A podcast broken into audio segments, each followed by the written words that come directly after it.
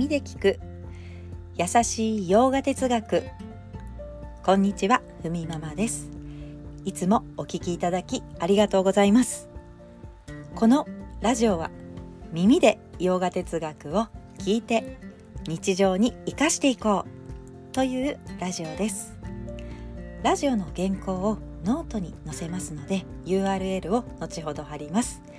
テキストでご覧になりたい方はこちらからお願いいたします。では今日のテーマ。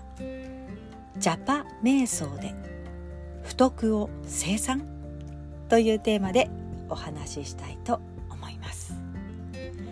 えこのジャパ瞑想ヨーガスートラで進めている瞑想法なんですよね。紹介しているのはこのジャパ瞑想とあとサーマディ分析の瞑想なんですね。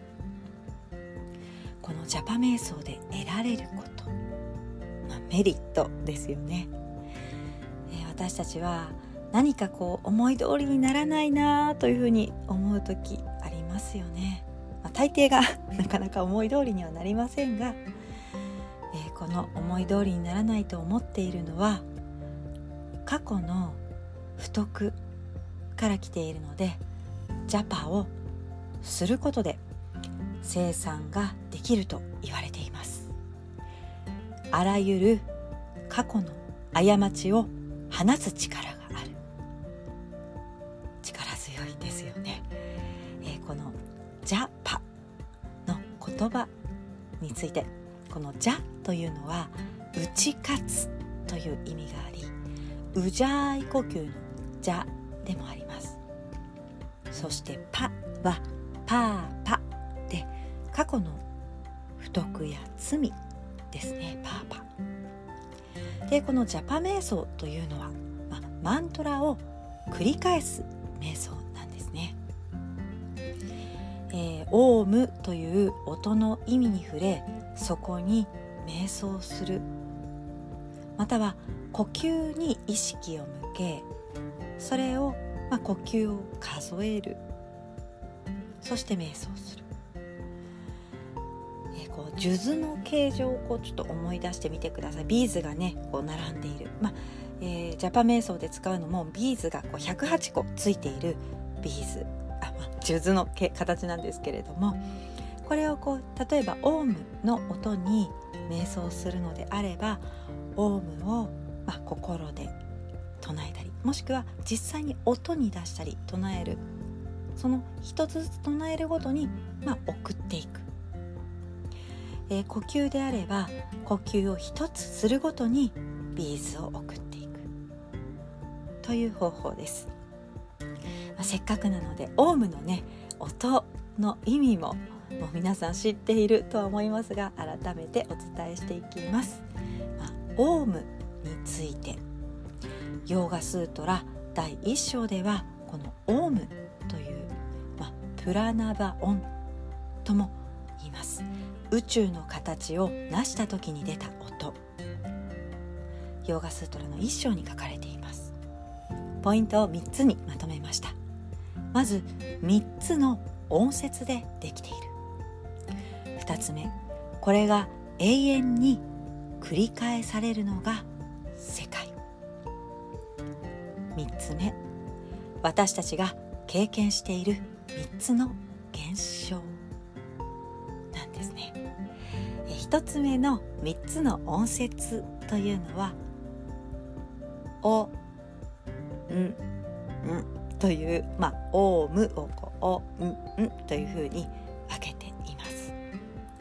えそしてこのね2つ目3つ目の先ほどまとめた要点ですけれども、まあ、これがね永遠に繰り返されるのが世界だよとそして私たちが経験している3つの現象であるよというところをまとめてお話しすると「お」は、まあ、始まりなんですね。物質的な世界を表し「う」は維持、えー、夢を見ている、まあ、あるともないとも言えない世界。で「ん」は終わりですね、まあ、熟熟睡している状態、まあ、動きが全くない様子。ですこれを繰り返し繰り返し人間はやっていて世界も繰り返し繰り返し物質的な形を持っては形がなくなる。ということを繰り返しています。私たちもその一日を生きる人間の中の一人なんですよね。どんな生物も眠ったり起きたりしますがこの生物が経験できる世界を「お」「う」「ん」という3つの音で表しこの「オーム」という音が全体の世界と一言で表現する音になっています。このコンセプトはマンドゥキャ・ウパニシャットの中に書かれていてヨーガスートラはここから取っているのだと言われています。まこの「オーム」という音の意味に触れまた心の中で唱える。または実際に「オウム」という音を唱えながら瞑想する。ジャパ瞑想なんですね、まあ、確かにこう集中できる部分を瞑想で作っていくというのはとっても大切でこの「オウム」という音を心の中で繰り返しながらそこに集中をしていく。またそれでも心がこうあっちこっち動きますよね。動く時は実際に声に出して言ってみる。そしてそこに集中していくということで。す、まあ、割とね日常に取り入れやすい瞑想法だと私は思います。はいそれでは今日はこんなところで。今日一日も皆様にとって素敵な一日になりますように。耳で聞く優しい洋画哲学。ふみママラジオご清聴ありがとうございました。バイバーイ。